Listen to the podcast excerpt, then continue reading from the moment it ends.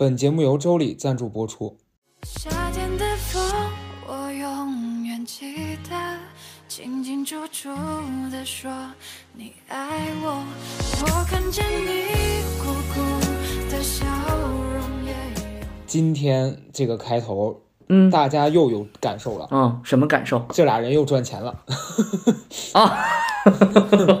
我很难解释，因为我觉得我喝不喝都这样，嗯，我就就这样。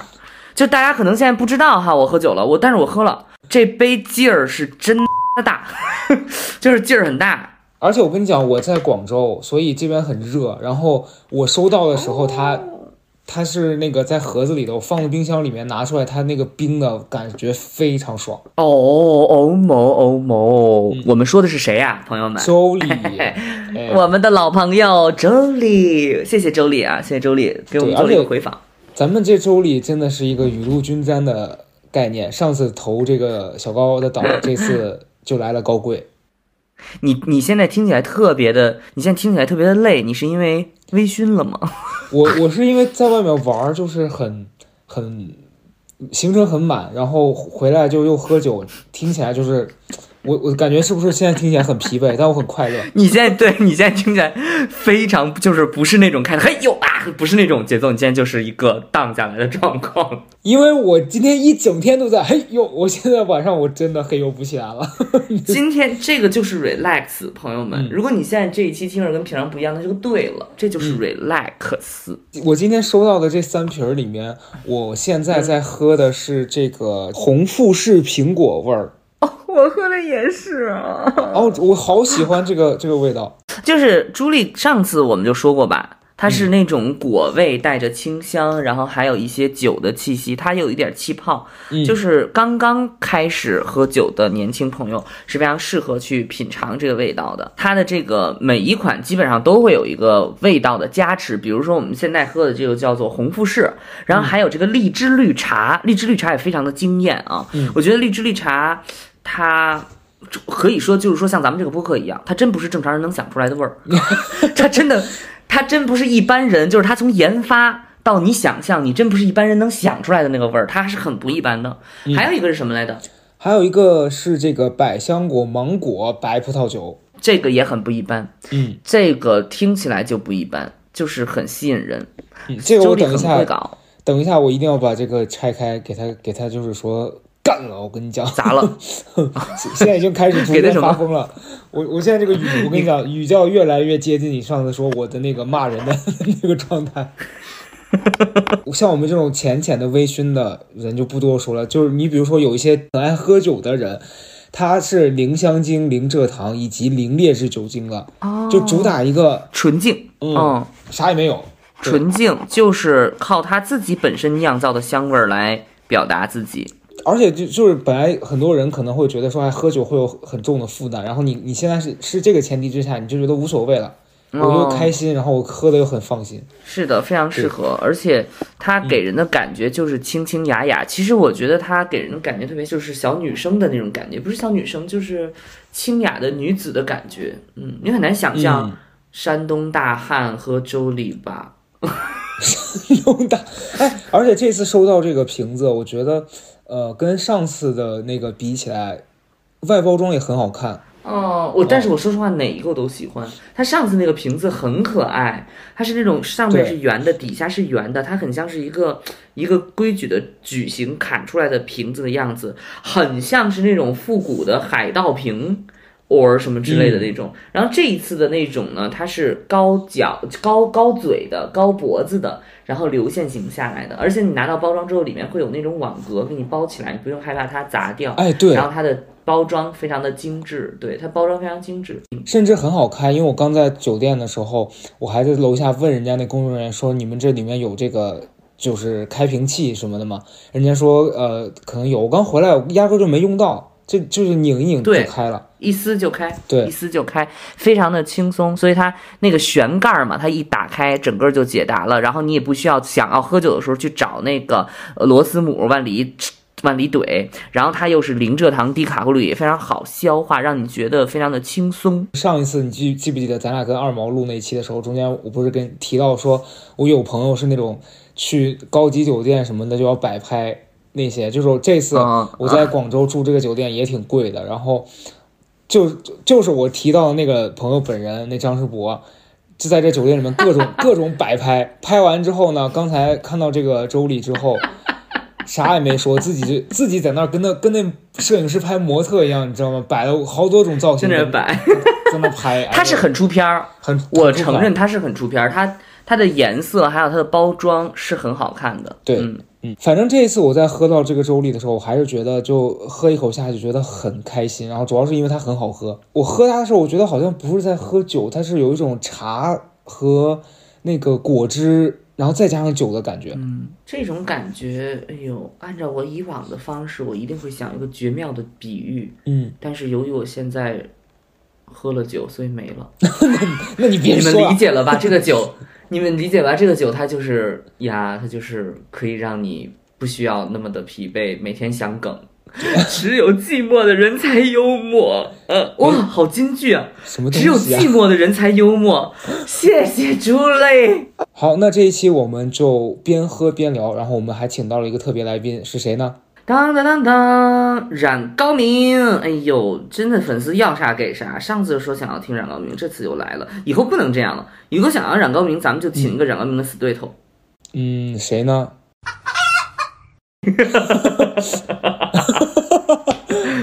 这块儿得剪掉。烦人。好，那我们先听这期节目吧。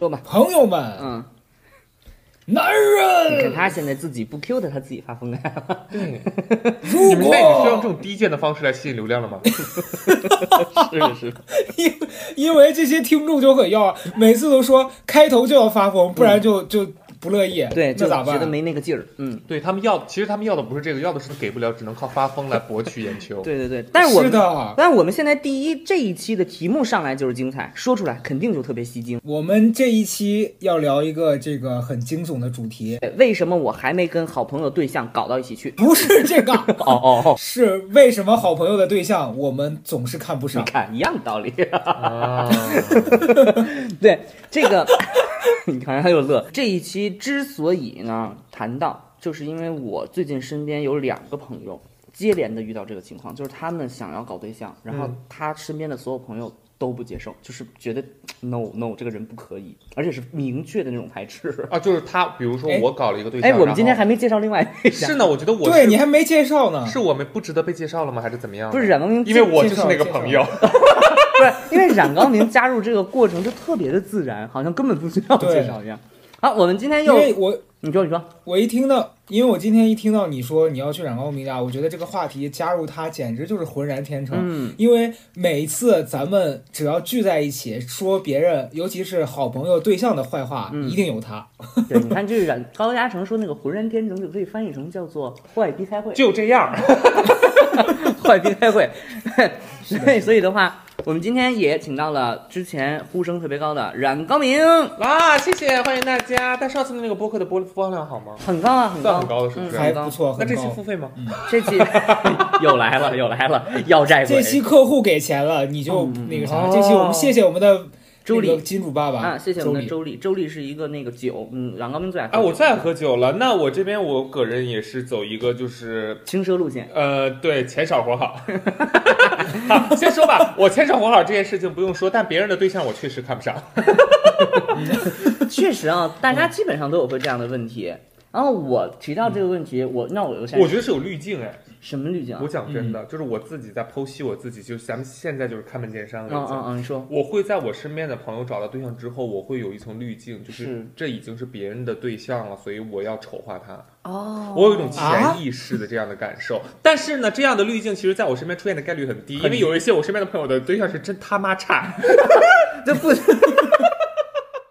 我的话，我最近的一个体验的话呢，因为我这个事例是一个男生，一个女生，嗯然后女生呢，她有一个男朋友，我们是有一个自己的一个小朋友圈子啦。然后呢，但是呢，这个女生其实，嗯，最开始也是试探性的想把这个人介绍给我们大家，然后就会发现大家真的非常难聊，就很难融合到一起去。然后这件事情呢，逐渐就成为了一个社交的，就是一个一个一个困局，你知道吧？就是你又不可能说啊，你你因为你是外人嘛，你你有什么资格说人家这个那个的？但是你又真的很难在这个圈子里接受一个新来的一个朋友，然后这个朋友很难介入，难聊。对，然后这是一个情况，但是这个事情慢慢最后就反映到主人公身上，就他真的最后也很困惑，难道是自己的问题吗？是自己找人找错了吗？还是应该怎么处理？所以我觉得这个可以探聊一下。然后另外一个就是我真的不欣赏，我另外一个朋友在搞对象，我真的不欣赏，就是我完全，哎，我好过激啊！我自从跟他搞对象，再也不见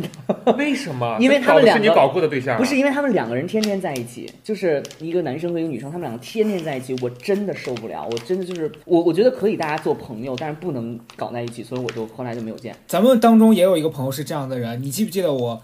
呃，你可能不记得，因为那个时候我跟你还没有很熟，大概 三年前，哎两两年之前，我三十岁生日的时候，哎因为冉高冉高明应该知道，嗯就我三十岁当时那天是办了一个那种大趴的，嗯，就是来了很多朋友，因为想说就是三十岁人生就一次嘛，那一定要大搞一次，嗯结果那天晚上请的很多朋友，很不妙。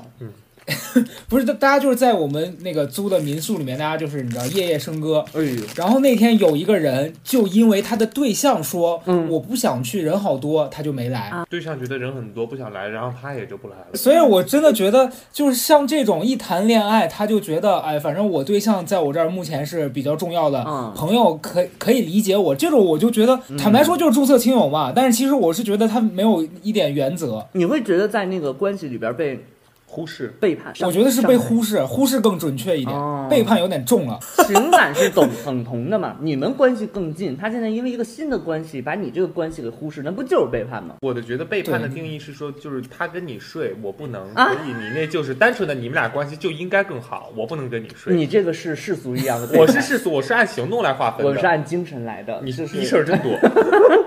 我我是这样觉得的，我觉得就是我能提供的一些情绪价值，可能他对象是给不了，但他对象能给他的那些情绪和他生理上的价值，我是给不了的。当然了，但是毕竟朋友是更长远的呀，嗯，对吧？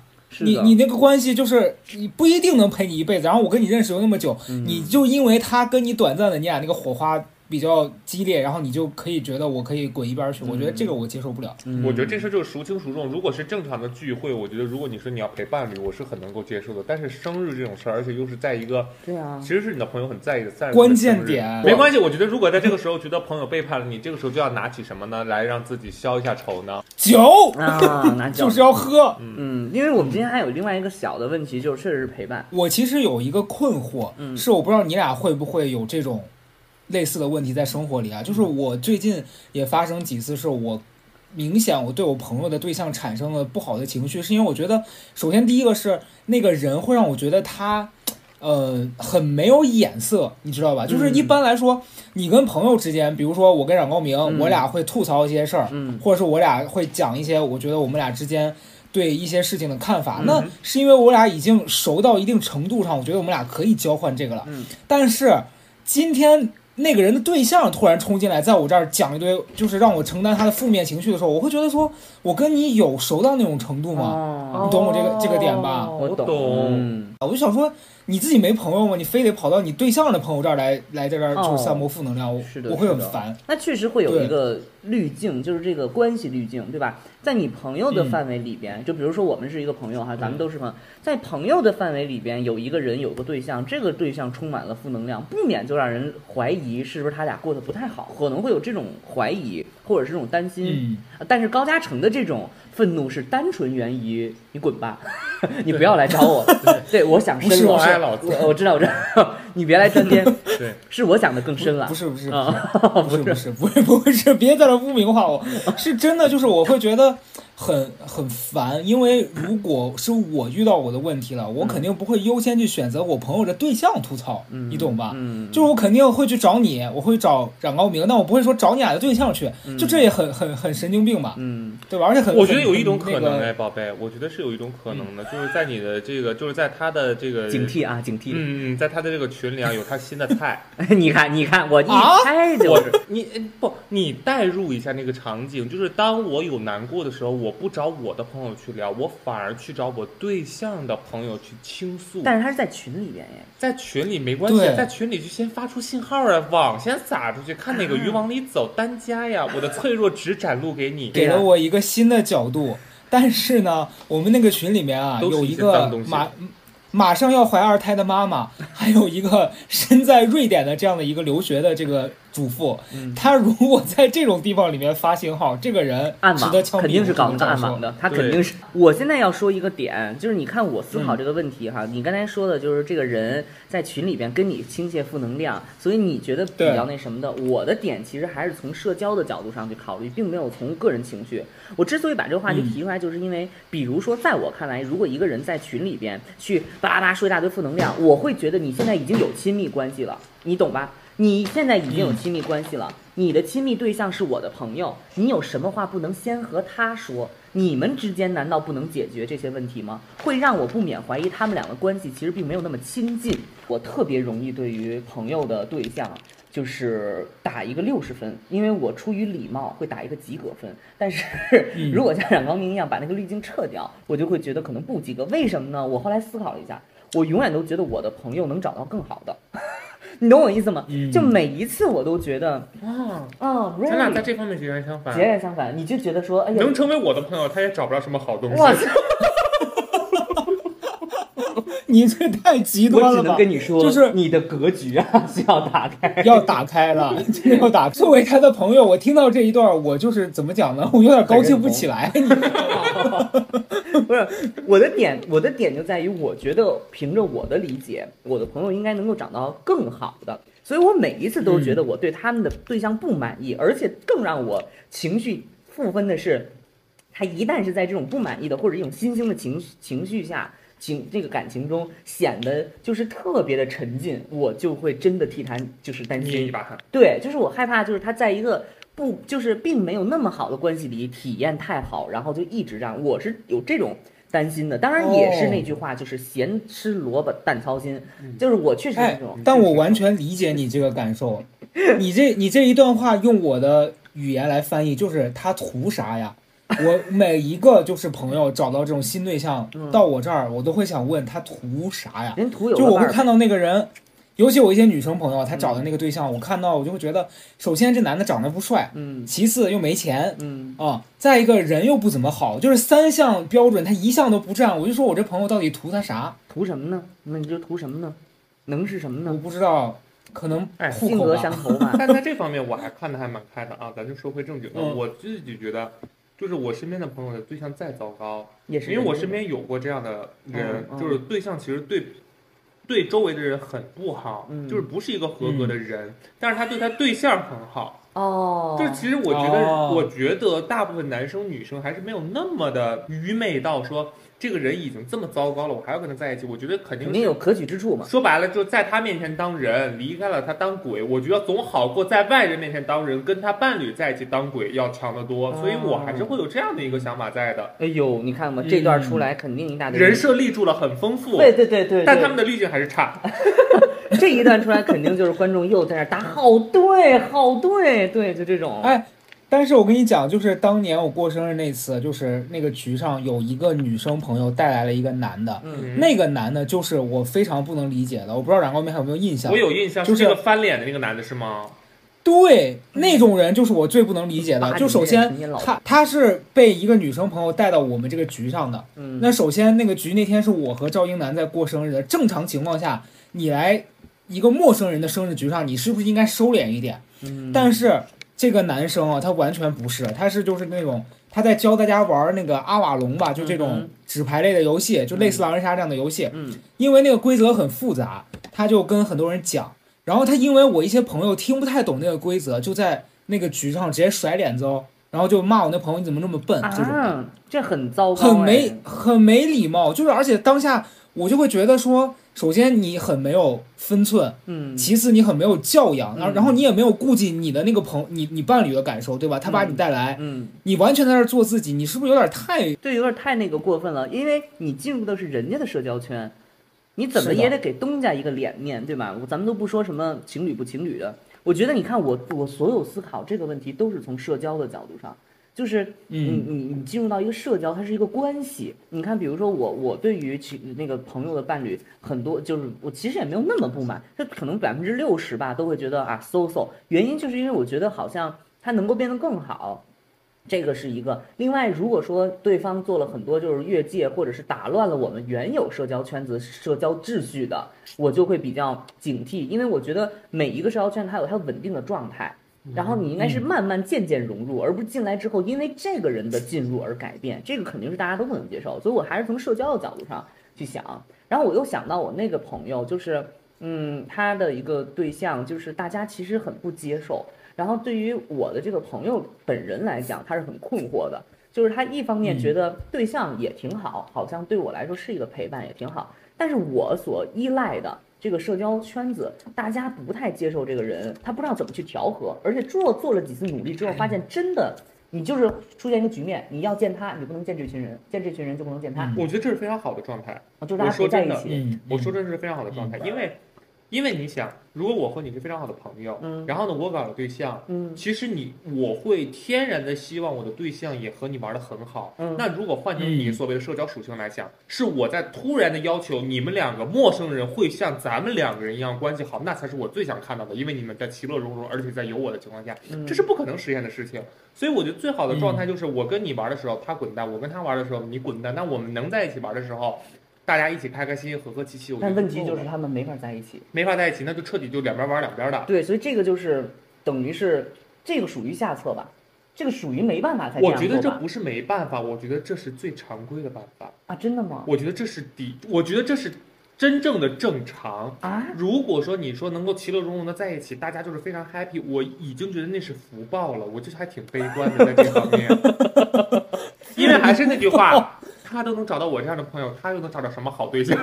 怎么会基于这个点啊？这基 我觉得你这有点太自轻自贱了。你这么想的时候，嗯如果你真的成为当事人，你就会心态上好很多。你像他那个朋友，明显就是他又希望你们是能够成为一个整体，但是他又没有办法，他又不接受嗯分割的这个事实。我觉得还有一个特别深层的点，就是你建立了一个亲密关系，你希不希望你的社交圈子对他是认可的？我当然希望某种程度其实是对你的认可，你懂吗？你的啊当当然然不觉得是希望你不觉得？就是老子找什么样的跟你们没关系。你不认可他，但你必须得认可我。对，老子就是月入百万，但是我就是找一个就是 你们最看不上的，最我们最看不上，我跟你说我们最看不上读书人。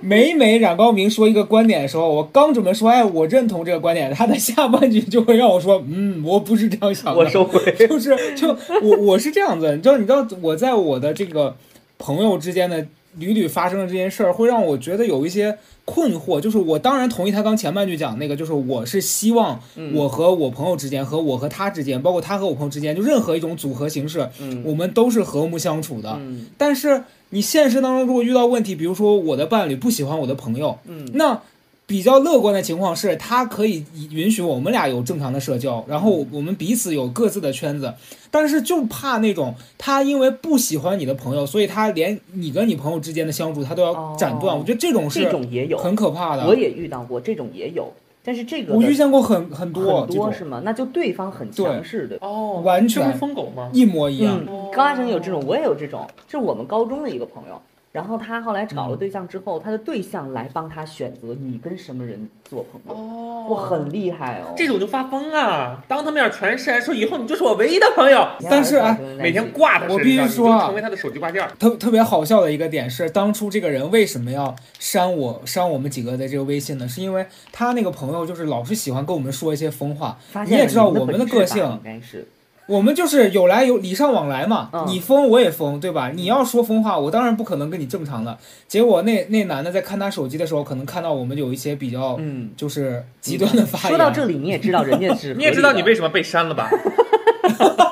所以这个就是人家对于这个的选择，但是我我觉得抛去这些啊，因为毕竟像咱们这种人还是少的，就是很多人会，就是有些人我还是听到不少，就是会对伴侣，你现在正在跟什么样的人接触，就有那种好像你跟我在一起之后，你就得重新做人了，你就得把你原本的那些社交圈子全部按照我的标准来进化一遍，也会有这种人，这个也属于就是逆向的不兼容。就是我之前的说那种不兼容，就是我的圈子不接受这个人，现在这种就是这个人他不接受你的那个但是我觉得后者更不可取，因为后者的话，个人谈恋爱那个人就自己他剪，戏太多了。对自己就被被就是被给给拿住了。因为我我我觉得大家还是有点有点基础的常识吧，就是你，我觉得很。多人哎，我觉得每个人都要有一个最物质的想法，给自己的每个朋友标一个明确的价码，什么价码？啊就是我给我多少钱，我可以跟曹德胜绝交。当你有这个价码的时候，你再跟你的对象在一起，你对象说你别跟那帮人交朋友了，你跟他说就把这个表列下来。我认为曹德胜值多少钱？给钱多少钱？你把钱给我，我立刻老子现在拉黑他。对象拿出一百块钱打车，你滚！我来问一下冉高明，给你多少钱，你可以把曹德胜删了？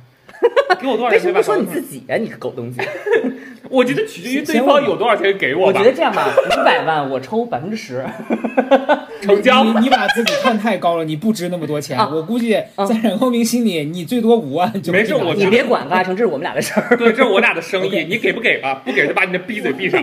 我们这是我们分成的问题，你别管。这样子的女生，我不是说她，就是你像有一段时间她谈恋爱嘛，嗯，他就会担心说他的对象见到了我们，哦可能属于我们比较个性、比较开放，哦，然后我们聊天又比较那个怎么讲，就嘴不把门儿，嗯，她就很担心我们吓到这个人，所以我们朋友有时候会很合出于理啊。对啊，而且我刚刚你在说前半截儿的时候，我都已经把好话都说好了，但你说到这儿，我好话收回去了。你刚才说的前面其实是我说担心是我们的朋友的对担心我们的我们不接受这个对象，没想到是说为了保护对象不想接受我们。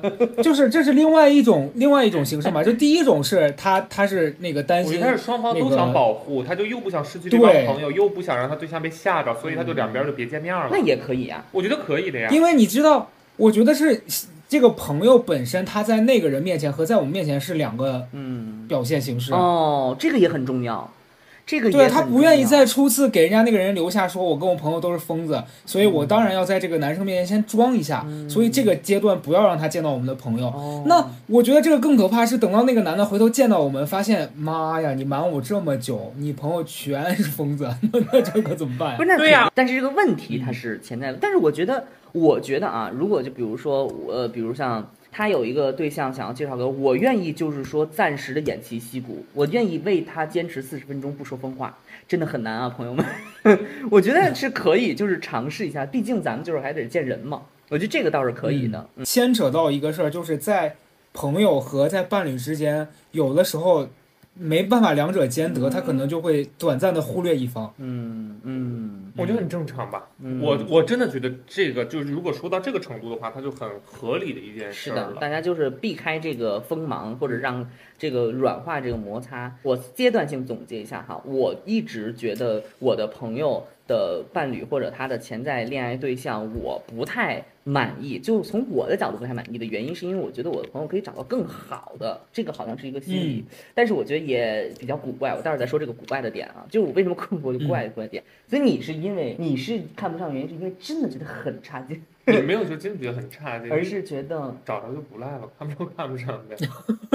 不是说人家看不上，你看不哦，上。为什么我看不上人家的伴侣吗？对对啊我会有那个滤镜啊。你就会觉得，因为这是他的呃他的伴侣，我为什么要看得上他呢？就是就是你欣赏这个人啊，你至少觉得说，哦，你们两个很搭对，你们很很对灯，然后你们很合适，而不是说，我觉得还是啊过于绝对了这个辩题。他那个心态来自于我不想夺走我和我朋友相处的时间，因为他一旦搞对象就会消减少和我相处的时间，他跟对象相处，所以那可能是因为这个我会不喜欢他的伴侣，哦，你会因为你们这亲密关系被可能会被割裂一部分出去，啊，那这个也真的是一种情绪争抢哎。是情绪争抢啊，嗯本来就是情绪争抢啊。我是觉得在这个阶段，就是我我很希望我的朋友找到一个能除我之外，然后给他提供我提供不了价值的人。嗯，但是我希望他在选择这个人的时候，能更怎么讲，就是他不要上头上到他觉得这个人可以代替我，然后就完全有了那个人他就不需要我了。我觉得这种情况，我身边发生过很多这样子的例子，但事后都是那那段过去了，我他会跑，他要需要我的又会来找我，我就会很我受伤。发现我的出发点真的很圣母，你们都是在说自己。我跟你讲，我还有一个点，为什么我看很很有可能会看不上朋友对象，因为我会立刻联想到他们两个有如果出现问题的时候，我要怎么去帮我的朋友，就是在可见范围内度过这个摩擦，这个是朋友的这个呃职责无可厚非。但是如果说对方一看就是有很多问题，比如说对方可能并不是很负责，或者对跟他的关系他没有把这事儿当事儿，我就会觉得这个关系，我我之后就得做好多朋友的善后，你懂我意思吗？嗯，对、嗯我就会觉得你这也不是圣母啊，不是我，这是怕麻烦。也不是怕麻烦，因为你知道我那种心态有点像那种老人家长心态，就早就告诉你这个人会就是这样，防御。对，早就告诉你这样，他一定会这样，他不会变。我是这种心态，所以我就会觉得说，你如果找这样一个对象或者什么，你你带到朋友里，又让我们看了，你又让我们评价怎么样，我们又如实评价，他肯定会出现这种问题。比如说，他这个人一看上去就不是不是很专一，哎，我还很少会评价别人的对象嘞，就是但是他带给你但但他问到你了呀，他问到你了呀，他肯定就是因为发现大家融不到一起去嘛，他就问到你了。被问到的时候，你会真实的表达这个意愿吗？我会我会比较委婉的会说，呃，你要尊重你的社交圈子的反馈跟。没说一样。你没有反馈，你就又想当好人。因为我我觉得曹德胜的问题是，他又想那个帮朋友防御，但是他又不愿意伤害此刻跟朋友的关系。对，所以他选择了挑事儿。我觉得啊，就你你刚刚讲到这儿，我会觉得有一个比较现实的问题、嗯。是，比如说你现在朋友找的这个对象，嗯。他可能刚在一起没多久，他就发现这个人有一些问题，他来问你的时候，你嗯。要不要如实跟他说你真实的感受？嗯，因为我我的朋友是这样啊，他当时找了一个人，然后这个人跟他之间之跟他之前的一个朋友不清不楚的，就属于嗯。和他的朋友还在暧昧，嗯。但我这朋友就很上头，就非要想跟这个人在一起。嗯。然后他过来问我，那我的意见肯定是这个人，我觉得肉眼可见的是不行的呀，而且你自己也也知道，但你又被你的情绪给支配，现在就是上头。嗯。但是我如实的说，也改变不了，他就是恋爱脑，然后完了之后就不惜跟他的朋友闹掰，也要跟这个你知道，人产就恋爱生这个纠脑这件事。情，也是在做朋友的角度，我很难处理的一件事儿。就是如果我的嗯朋友深陷在一个明显就是有潜在危机的情感关系，我认为我看人还是比较准的。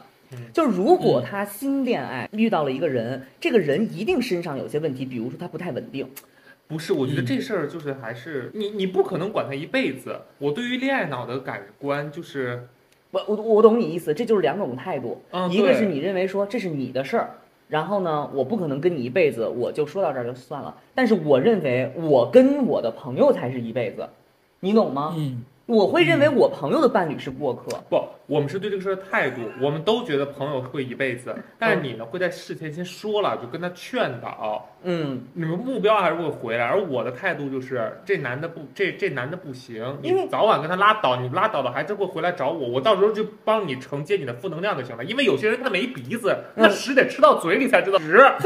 你知道，因为我要我要讲这个点，是因为朋友真的是第一关，就朋友是伴侣过关的第一关。是啊，我我我嗯之所以还有想想想什么，你知道吗？也有这种例子，就是朋友得过且过了，最后没过家人那关，很难处。哦，因为我有一个女孩朋友，就是她的嗯对象，就是没过家里那一关，而且家里有强烈反对。然后后来我在回溯这件事情的时候，发现我们其实人际圈对这个人也是不太满意。礼礼貌貌，然后不太想要进行接触。所以整个对于我的这位当事人朋友来说，其实他的情感，他的这个 couple 并没有被他的自己的世界接受，无论是家庭还是朋友。所以朋友其实是第一关。如果你通过了朋友这一关，你再去家长那儿碰碰，你说你连朋友这一关都没通过，你出个屁呀！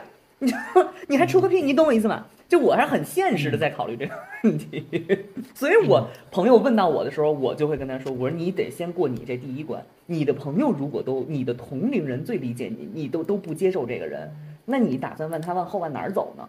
而且就是说实话，哎这个年纪大家都奔着最后有结果去了，也没有人瞎搞了。我之 前遇到类似的问题，我当时为此感到困惑，是因为我那朋友也是明显就是，呃，恋爱脑，然后来了之后上头，啥也顾不上了。嗯然后我我当时就是，你要搁我以前可能年纪比较轻的时候，我会觉得说我我跟他拼了，你知道吗？就是我跟我这朋友，我就告诉你，你要是再跟这傻逼在一块儿，咱俩就就别联系了。嗯，对，但后来我觉得这个表现形式很不成熟。对，因为他会真的跟你绝交。对嗯，那这个人真的很不可取。后来我我在问另外一个朋友，问其他的朋友的时候，我说你觉得我应该怎么处理？他说那就看你觉得你朋友比较重要，还是你在他面前保持你的这个原则比较重要。后来我一想，嗯好像即便我朋友是个恋爱脑，是个智障，但是我还是保持就是没必要因为这个事儿哦跟他对我的原则没在这个事上没有那么重要。所以后来我觉得我把事情的好坏处我告诉你了，然后你怎么选那是你的事儿。你要是今天愿意跟那个智障走，然后完了你回来找我哭，那我到时候我就当倒了霉了，对吧？我陪你喝酒，我陪你哭。嗯，但是今天我不会那么那么就是激烈偏激的告诉你说别来了，嗯对，哎呀，没有用的，真的，你就练脑，他们的核心就是我觉得现在还没有触发你们底线，你们现在只是在情感上。好，我现在假设嗯一看对方就是个骗子，嗯，他肯定会把这个人骗得精光，最后管你要钱。你现在是劝分还是？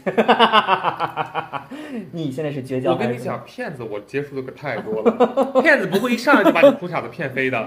不是你，你识人有眼色呀，他已经掉坑里了。我向来是不主动开这个口子，但是我对我会跟我朋友持续的保持联系。如果他问到我，比如说就说骗钱这种事情，他说到这儿了，我会再把这个话题展打开，对展开，并且很严重的去告诉他说，这个男的就是不太 OK，但我不会说出那句我早就看他不行。对，嗯如果你问到我了，你跟我说，我觉得我男朋友好像有点问题，你们你们你们的相处感觉怎那么样？肯定啊，那就开始吧。对，肯定啊。你像我肯定也是这个问题，你也很了解我。你像那谁，跟那个谁，最后骗的那样，嗯，你这 你看对呀、是不是也都是有这个情况的？也都是前面屁话不说，当被骗了之后，我们立刻就上前给出肩膀。对啊，然后你对啊，所以你还是会会讲的。我我的意思点不是这里讲不讲，而是说你的人际圈如果不接受，我的观点其实是当事人要警惕，就是你身边的人如果对你的伴侣，我的观点啊，如果你身边的人，你亲密的人对你的伴侣不缄感口冒哎缄口不言，你说啊挺好挺好，那你就要警惕了。是这种话，这个是对 这个我很因为人家现在不适合说一些不好的话，那肯定是不好。好的大家都看得出来。但我觉得就是我补充一下啊，我觉得有有一种情况是，如果他不愿意讲，可能是有一些人他就是愿意在他这段关系里面享受这个状态。享受哪个他可能不是状态享受被蒙着眼睛就就我跟你讲啊，因为我发现很多，比如说在感情里面，他在我们看来这个人像傻子一样，他就一直在跟一个很烂的人相处，但是他找的那个人，那个人身上有一定有一个特质，是他曾经哦，比如在他家里，他跟他父母相处的时候感受到的一种受折磨，但他成年后他就会找那个东西，因为那个东西让他感受到安全。斯德哥尔摩。人人，哎，高大成，你思路真的人就是这样 但你这个思路打的有点太开了。我告诉你，因为今天早上我在刷抖音的时候，我看到了我家的一个亲戚，就你们知道我家那些破事儿吗？嗯啊，我不知就那个哥，就是那我你说你说，冉高明知道，就是我那哥他妈，冉高明的弟，高大成的歌。对对对，两对两团火。就是我们都已经为他着急到，就这个例子可能有点跳啊，但是就类似，就我们已经就我们外人已经急了，感觉裤衩都着火了，嗯，但是当事人在中间就是开着直播跟别人在那边大方讲说，哎呀，我的经历其实蛮坎坷的，但是我很乐观。我当时我真的就是一个大问号，嗯我想说你在干什么？嗯，有没有？他没有，他没有意识到他的坎坷完全是因为他自己。就是对他的坑全是自己挖的，然后自己绊倒，然后说，哎呀，有个坑，就是你不能理解这种人，但很多人是享受这样的你的意思就是然后说，当一个人遇到情侣他出现问题的时候，往往这是他在幼年阶段的一个重复，对吧？对，有这个可能性，所以我我我想接的下半句是，如果你的朋友有遇到这种情况，你作为他的朋友，你可能没办法给他提供什么，因为他就是在那个状况，你可能唯一能给他建议说，寄箱酒你去看看心理医生你给他。寄箱酒，你能做的就是给他寄箱酒，然后呢附上一个真言，至少这个时候，比如说你因为朋友的见面或者什么之类的，哦，这么一说倒是有道理啊。因为请你看他要说你是能播是不能播，不能播你不能播闭住啊。然后，嗯，那个你至少就是说在这种关系下哈，那这个时候咱们就是有一说一了。你可以有其他的方式，对吧？你比如说你给他寄箱酒，或者你给他寄个礼物，这你保持一个嗯联系。但是呢，你给他一个空间，就让他自己去面对这个事儿，对吧？就是他跟他情侣这个关系自己面对这事儿。可是我接下来要说我的观点了，我观点我真的很坚持你的。观点，观点是什么？我正是因为对我的朋友非常了解，我才知道他原来经历过什么，他为什么喜欢这一种。嗯，我基于这种了解，我特别害怕，就是他被某一种关系拿住。因为比如说，我还有朋友会接触那种那个对象，真的就是完全在利用他啊，，我知道那种，我。用他，利用他，嗯然后他完全就被对方钳制住，而且这是自己有价值的体现。最可怕的是，可能对方都没给一个准信儿，我真的会非常生气，我我就没在一起确立关系，但是就是一直搞玩儿他，嗯，对我会真的很生气。那这种会生气的呀。我真的很生气，我会觉得你是在凌辱我本人，我身边的人，你当他身边的人都死了吗？当你当他身边的人都不存在了，我会真的很生气，而且我会，我我不知道怎么去直接面对这件事情，所以我的反应是非常的敏锐和过激的，我直接不见。等你们处理完了我再见，我再说这个事儿。你知道他之所以坚持在，就是因为他鬼障眼嘛，鬼鬼挡眼呀、在他眼里，你看着是个白骨精，他看着是个老美人儿，那你觉得那就不如再多几个鬼吧，在这个时候。好给多多介绍几个。，对，我说这种情况一般我都不太敢发表看法了，就是我会觉得，如果是像我们这种关系，比如我们很熟了，是的，然后我发现你很上头，你很享受，那个人提供的东西是我短时间提供不了的，那我就会觉得说，哎呀，那让我朋友先玩一段时间吧，哦对吧？他。那他自己他在这段关系里面很快乐，然后你也知道这个快乐是你给不了的，然后呢，在安全的保证下，就是那个人还没骗到他，嗯。那就让他先享受恋爱，对吧？那如果是不熟的，我前段时间真的遇到这个，就是我跟那那个人真的不熟，嗯。然后他明显被一个骗子拿捏，那个人完全就在用 PUA 的招式，那个人就完全在 PUA 他，嗯。然后他一直在跟我们吐槽分析说那个人怎么怎么对他，我就直接把那些转给他，我说四块钱我替你掏了，你去听听吧，这完全一模一样，嗯，但是这个人就上头，就上头。然后后来后来哎，我发现我跟他讲就没用，不是不熟的我祝福，不熟的我真祝嗯福。只有特别熟我自己亲近的朋友，我觉得他如果找的对象是有问题的，而且他们俩关系并不健康，我作为他的这个原始社交圈的人，我必须表态，或者我干脆消失。就所以，你像我这么尖锐的人，如果消失，那这个问题在我这儿真的就大了。我觉得就是这这样说来，咱们仨其实都算那种。对朋友比比较有所谓的正义感吧，就是你你不是说他非得要找一个特别就什么白马王子啊，就是那个、嗯。那个公主啊这种的，嗯。我们只是希望他不要被骗，以及他在谈恋爱的过程当中还能有一个正常人的心态。是的，一个是不能被骗，嗯。还有一个我是从更长久的角度上来考虑，我不希望我的朋友受伤，而这个情感他受伤的其中一个原因，就是因为你投入了非常多的情感成本之后没有结果，这个没有结果的嗯前提是这个人他本来就不属于你的世界，你懂我的意思吗？就是这个人本来就不属于你的世界，因为你本来有一个自己的稳定社交圈。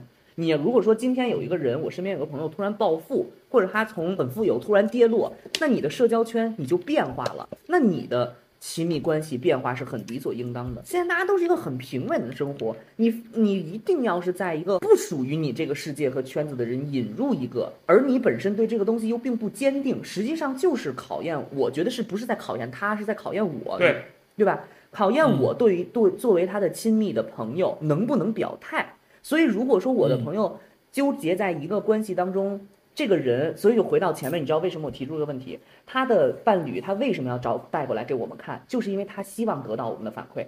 他他自己拿不准，他是很上头，但是他不太确定这个人能不能跟他走长久，怎么办？第一过关先过朋友关，你过不去，我必须得表态，你确实过不去，因为大家真的觉得你们两个不太看好。哎，我我有没有这样的例子，就说大家不太看好这一段，这一段是哎，人家真他妈成了，肯定也有吧，也有，也有也挺多的肯定有。我挺身边认识好多对朋友狗屎一般，但对伴侣死心塌地的人，然后过好多年，那就过好多年，人家。嗯，人家就是在外当狗，在家做人，在一个呃实用层面的嗯我自己的方法。其实这种情况下，如果我很不喜欢他的伴侣，在相处过程当中，我其实是会引的。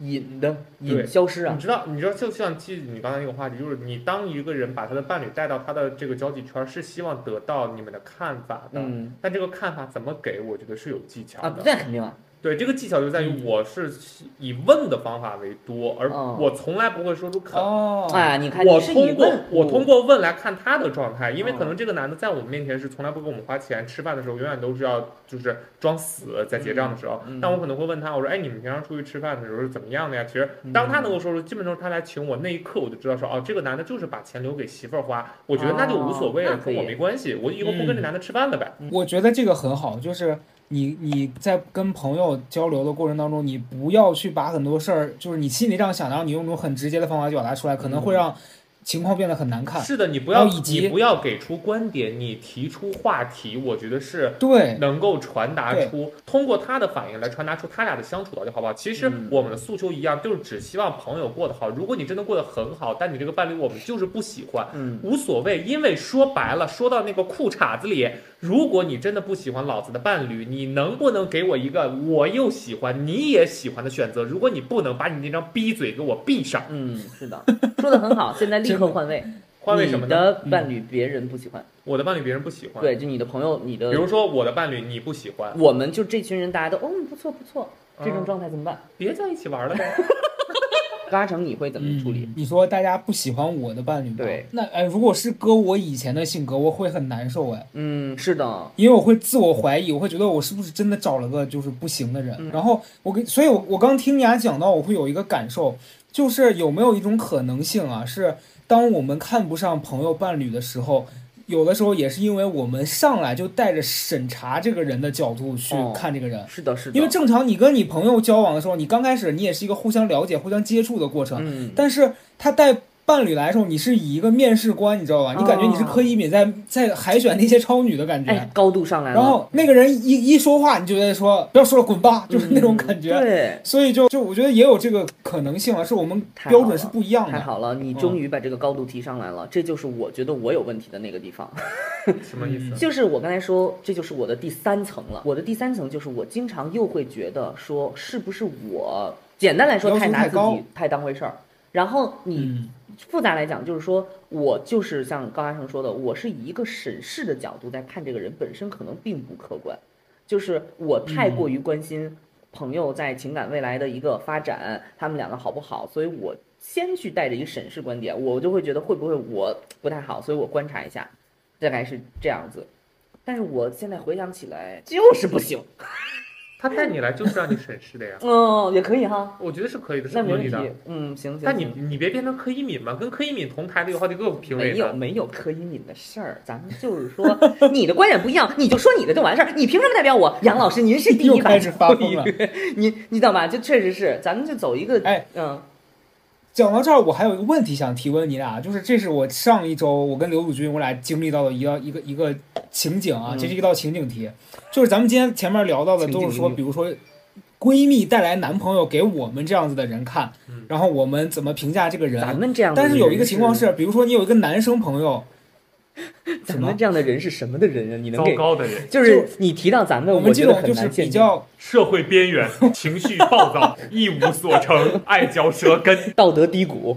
素质地下室。完全在发疯。就大概半个月前，我跟刘宇军，我俩去一个男生朋友家里，去他家的时候，他交了一个女朋友，嗯然后呢，那个女的当天跟他在吵架，嗯，然后照理来说，一般咱们都会保持一些社交礼貌，对吧？你就只见了一次，嗯。你们即如果是我，即便我跟我的对象吵架，我对象朋友来家里，我要么出去，嗯。要么我就正常笑脸相迎，因为惹我的不是你的朋友。对啊，但是那天那个女的，就在我跟刘友军不知情的情况下到他家之后，全程给我们俩甩脸子，啊，就他坐在那儿也不跟我们说话，完全把我们两个当空气。然后他在那儿状态就是一个黑洞，然后在那边散发着那种负面情绪。是不是？然后我跟刘友军情侣吵架，他就是这样。但是我跟刘友军就很尴尬，所以如果是我们的朋友对象是这样，我们甚至可能因为这样的人都不想跟这个朋友有过多的接触了。如果我但如果是朋友面前搞这一套，我就会当场爆炸。那你们两个会会怎么处理这种情况呢？其实如果是我在你这样的场景里，我其实可能会跟他的对象先聊天儿，哎，掉脸子掉到脸上，而且是一个陌生人，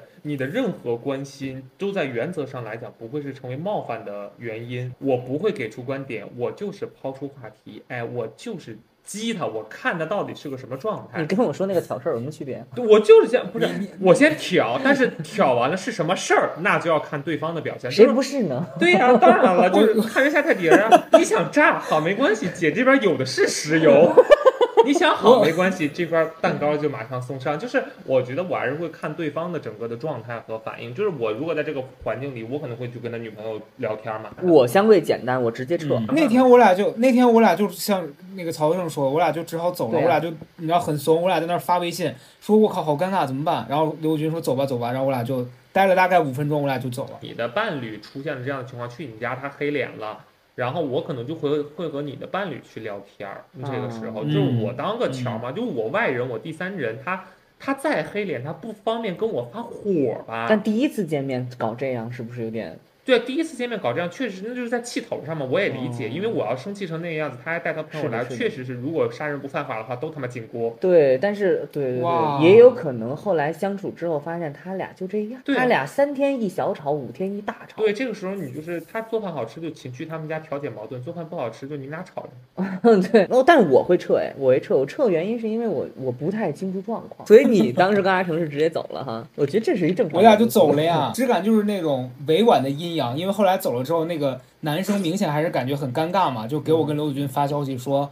那个不好意思啊，也不知道他为啥这样，嗯我就给他发一张图，是那个赶紧吃药吧，别发疯了。哎，但是从冉高明的回答当中，我确实是得到了一个新的这个经思路跟经验，就我觉得他说那个很很给我这个怎么讲，就是打开了我的一个思路，是我觉得以前我没想到说我可以在当中起到作用，让人家两个关系变好呃调和。对我以前就觉得这种情况，我就赶紧回避吧，因为我很害怕冲突。嗯但他刚讲说，就是可以去和朋友的对象主动建立这个连接，然后聊天儿，嗯，说不定还会帮你朋友一个忙。我觉得这个真的没想过。是的，嗯，嗯其实主要是因为冷战的次数足够多，你就大概能知道冷战那个底线在于谁都不想低头。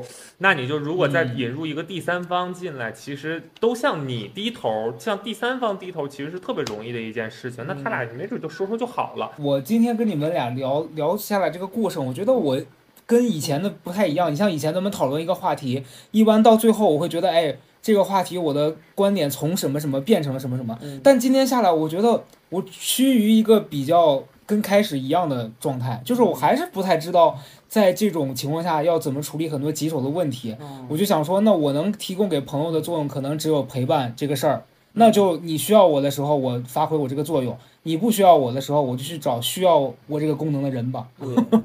对，所以你这个观点没什么变化。我的一个小小的变化是，可能少一些少一些审视，先试着把它当成一个独立的人去接触，就是朋友的对象啊，先把它当成一个独立的人去接触，这样可能会少一些 judge 在这里边。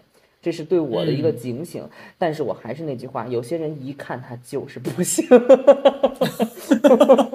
你这样，你让你活人活了三十年，你肯定是对人有准确认知的。是，咱们这种天天在背后嚼着舌根的人，更是对人性洞悉。而且像我这种，我第一面见人我就要评价人家人品，人品对我能忍住吗？对你最关注人的核心了。我又是通灵我忍不那派的。住的呀。所以你就是让我我就，所以我一旦发现我的朋友在跟一个吸血鬼，或者是在跟一个什么交往的时候，我真的很难拉下来脸，你好我好大家好，我真的很难做不到，除非就是说我跟这朋友过不着，那交一个朋友好过多一个敌人。可是我的朋友最重要，我肯定是不能接受这事儿的，所以这个观点我还是没有变化。但是我的今天核心重点啊，就是一定要提出来。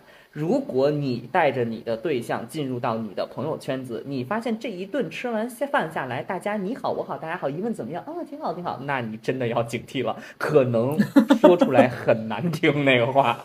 所以绝对就是这样。基于现在大家都是一个文明社交的理由啊，当然你也你也不乏可能有一大堆心直口快的，不行啊，你这人，那就那就就自己处理吧。我以前在处理这些关系的情况下，是我会因为担心我和我朋友的关系变差，然后我会过当防防卫，就是我会先上来做一些事儿，让我觉得我不能失去我这个朋友。哦但现在我觉得，可能我会觉得朋友有自己的选择，嗯那我的功能可能就是在于我的朋友需要在他的爱情之外的这个这个情况下，他来找到我，然后或者是有时候你要我前两天经历一个事儿，是我的朋友在她跟她男朋友吵架之后，她找我哭，像以前这种事儿我就会很。很抗拒，因为我觉得我除了能跟她说男男朋友坏话之外，我提供不了任何的价值。但是那天我发现我能站在他的角度去帮他想他能怎么做，然后我就觉得说哦，好像我比以前是嗯就是长大了一点点，所以我觉得哎，我跟你说，就是人是双向的。我原来是走你嗯这挂的，我是劝和不劝分的。但是经过一些个人经历和身边经历，我觉得我与其让我的朋友多多做一些改变，不如让我的朋友重新选择。你知道吗？就所以我原来是走你这咱。俩这个咱俩这个总结一下就是什么？就是长大以后我就变成了你。嗯，对，不是我我说真的别，说了，你你现在是走一个就是就是让你的朋友多做改变路线。我原来是真的，我会劝和不劝分。可是我后来发现，如果我的朋友屡屡过来找我聊，我这方法不管用，我只能明确的告诉他，你真的要好好思考一下，为啥你聊老是有这问题？你再多做更多，而且我会觉得我让我的朋友多做更多，实际上一种很狡猾的方式，就是我在让嗯他做退步。我不如让他就是那啥，我觉得完全就是社会上现在两大派系，这个就是那真的，我觉得两大派系。我觉得啥也别说了，以后遇到这种情况就只有一个解法了，什么什么呀？大家一块儿过哦，喝酒，对，确实。。哎，对哟、对没准儿对，一喝酒大家就是说聊开了。就喝开心了，先短暂的忘掉你现在眼前的烦恼，该干嘛干嘛。第二天难过了，反正上班了，让他领导解决他去。最后呢，提醒大家一下，去淘宝搜索“周礼”，进入周礼天猫旗舰店，找客服报暗号“高贵”即可领券，或者呢是复制下方口令或者链接，在手淘打开即可领券下单。其次呢，在今天的节目的评论区里面分享你发生的小故事，你和你朋友和你朋友伴侣之间，如果也有我们今天节目里面聊到的类似的经历，我们会抽取一位幸运的听友，送出价值一百六十九元的周礼风味葡萄酒三瓶。啊，在节目播出的一周后开奖。还要提醒大家一下，券后的价格是一百三十九，还可以叠加三百减三十的淘宝官方活动，时间是在二十八号结束。高贵 FM 的听友们，记得随订单备注“高贵”，会额外送海绵擦和冰箱贴哦。